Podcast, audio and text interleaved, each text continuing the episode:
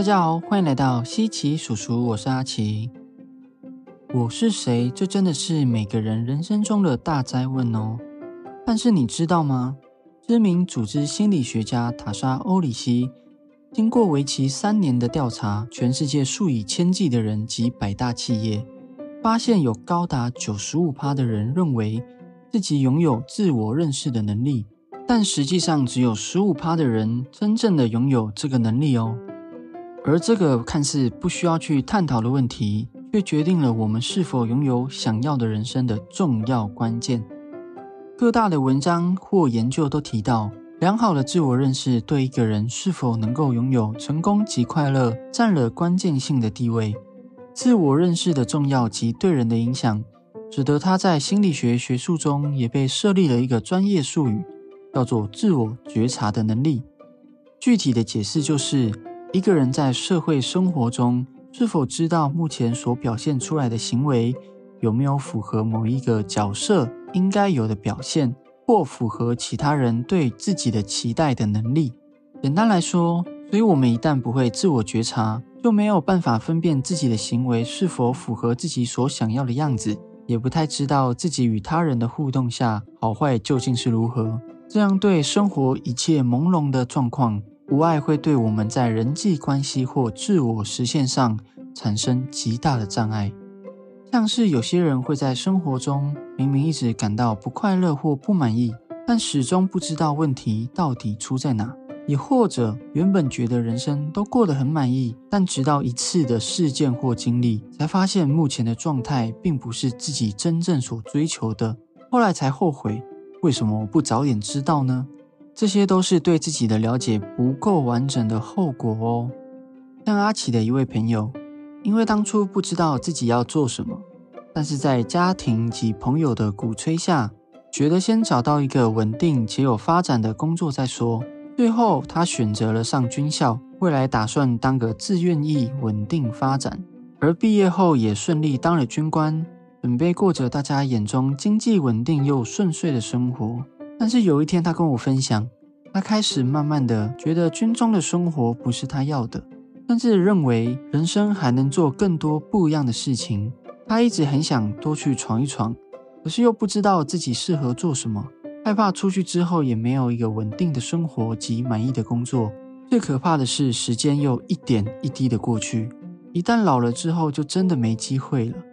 这样不甘愿又没有办法做些什么的状态，成为每天困扰着他的烦恼与忧愁。看到那样的他，让我见证到了，原来一个人对自己一无所知的状态，真的会成为阻碍人追求理想生活的枷锁。所以，如果你想要给予自己一个想要的人生，就一定要先了解这个重要的问题，就是我是谁。所以，接下来阿奇将会分享。以前到现在常用的自我觉察的三个简单提问，方便每一个人加强自我了解的能力。而这些提问也让我在人资顾问的工作中，帮助了不少人找到对自我的认识，并且通往想要的人生。所以，让我们一起拿起笔记本来自我认识吧。第一个问题：依照个人的感觉，写下对目前人生的状态是满意、不满意还是普通。这个提问的好处就是，可以让我们更有方向的去发现对于现在人生中的状态，从而找到让我们可以改进及保持的方向。当然，也可以用分数的形式来回答，依大家的喜好打平即可。而人生是一个非常大方向的词，我自己习惯把影响人生的几大关键因素列下来，分别由亲情、友情、爱情、工作、自我、金钱。当然，这样的分类没有绝对。如果你想要分得更细，也是可以的哦。有些书籍也有把兴趣、健康等等也列进去，这部分可以由大家一同自由发挥。只要你觉得会影响到你人生快乐或满意的因素，都可以列进去哦。第二个问题，让你满意或不满意，又或者是普通的感觉是什么？为什么我们要写下感觉？因为感觉其实就是最直接判断对于现状喜好的反应，也可以说，感觉感受其实就是身体在与你沟通的一种方式，它正在引导你往这个方向做觉察。因为这里正对着你发生某种体验。有一句话是这么说的：嘴巴虽然这么说，但是感觉却是最老实的。所以，将感觉描述出来之后，我们就可以更真实的了解每天心情好与不好的体会到底是什么哦。第三个问题，这些感觉的背后具体发生了什么事？我们之所以不认识自己，有一部分也是因为不能具体的知道自己喜好究竟是什么。所以，翻译自己的感觉感受的能力非常重要。当问题清楚了，我们对于人生的掌握度。也就变高了。套一句吉林德法则所说的：“发现问题往往比解决问题更加重要。”把问题清楚的写下来，其实问题就解决了一半了。这里阿奇也分享一个技巧，加强描述事情的能力，就是在描述事情的时候，描述的内容要有人、事、时、地、物，像是什么人在什么时候在哪里有或用什么。他做了什么事情，或发生了什么事情？好，当三个问题都做得差不多之后，有没有发现，在写完以前与写完之后，对于自己的理解程度变高了呢？当然，一定有很多人在一开始是没有办法写的具体，或者是回答出感觉来，这些都是很正常的哦。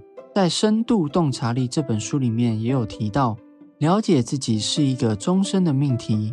没有人天生就了解自己，包括我自己，在学习自我认识的过程，也都是透过好多的书籍、影片，甚至与人交流，来越来越能够具体的回答出来自己的一切。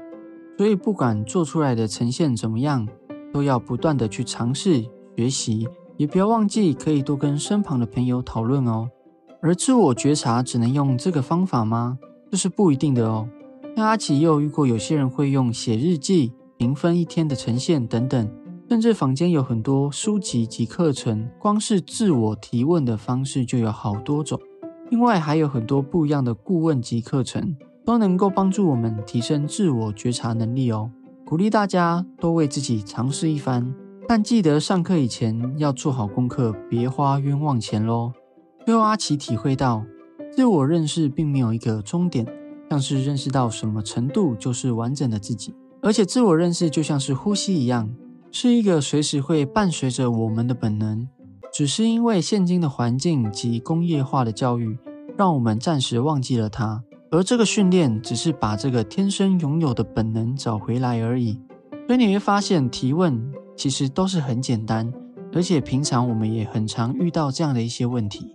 那为什么明明这些提问都这么简单，我们也很常遇到，也很常被别人问到，那还是会让我们不够认识自己呢？这里我的体会是，自我觉察并不是只是很单纯的在认识自己，而是在让我们学习当一个最关心自己的人。